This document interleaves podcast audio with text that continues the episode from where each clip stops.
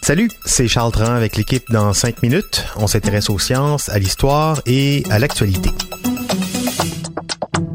Aujourd'hui, on parle du Venezuela. Mais oui, qu'est-ce qui se passe au Venezuela? Le plus important producteur de pétrole du continent américain a maintenant deux présidents. Depuis le 23 janvier dernier, où Juan Guaido, le président du Parlement, a profité d'une grande manifestation à Caracas pour s'auto-proclamer président. L'autre, le président Nicolas Maduro, le dauphin du défunt Hugo Chavez, qui avait pourtant été réélu en mai dernier dans une élection très difficile, mais surtout contestée là-bas comme dans plusieurs pays du monde. Nicolas Maduro vit des moments très difficiles comme la population vénézuélienne qui suffoque d'une crise sociale, d'une crise économique sans précédent. Rappel des faits avec Vanessa Destiné. En Venezuela aumenta la escasez de alimentos y las regulaciones. Un verdadero drama viven los ciudadanos en la frontera. Si lune de miel il y a eu, elle a certainement été de courte durée. Dès 2014, Nicolas Maduro doit essuyer les critiques de l'opposition et de la population. Maduro, tú me tienes emputado. Maduro, tú me tienes emputado.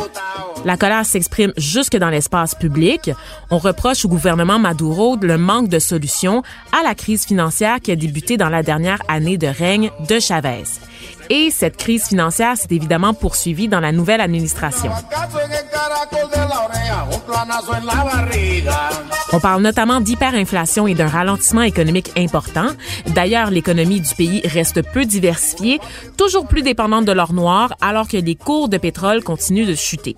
Rappelons que le Venezuela demeure un des plus importants producteurs de pétrole sur la planète.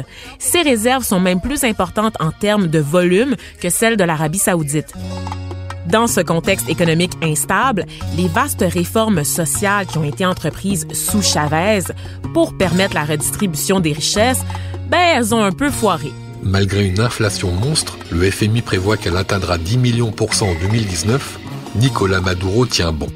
Le quotidien du Vénézuélien moyen est en outre plombé au fil des mois par une crise sanitaire et alimentaire sans précédent. Il n'y a plus de pain, il n'y a plus de médicaments. Donc la crise politique et sociale est inévitable et sans issue.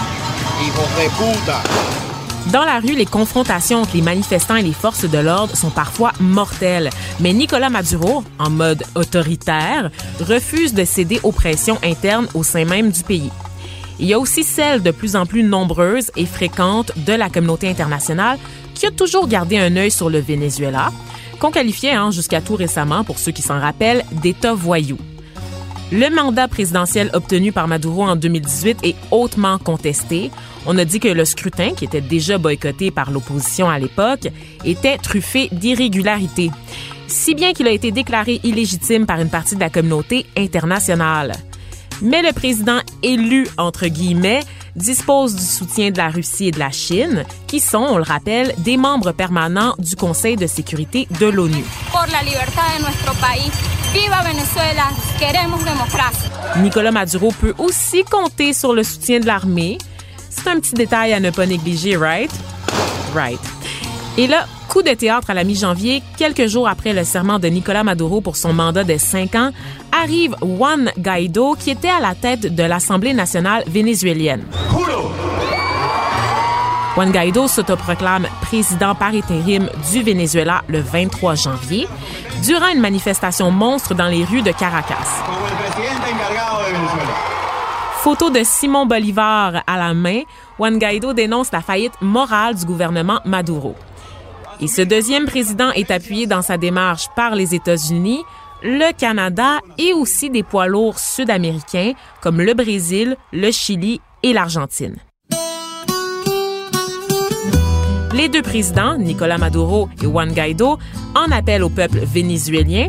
De part et d'autre, on dénonce l'ingérence étrangère dans les affaires du pays. Au peuple de trancher crie Maduro tout en maintenant la répression policière et en dénonçant le travail des médias. Au peuple de trancher crie de son côté Juan Guaido en appelant à la collaboration pour assurer une transition entre ce qu'on appelle l'ère chaviste et la vision que lui-même entretient pour l'avenir du pays.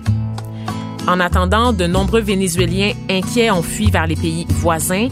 Washington n'écarte pas la possibilité de créer un couloir humanitaire pour pallier les besoins alimentaires et sanitaires d'une population qui se retrouve un peu prise en otage entre deux camps qui s'estiment légitimes. La prochaine étape, officielle du moins, doit se jouer en cette première semaine de février à Ottawa.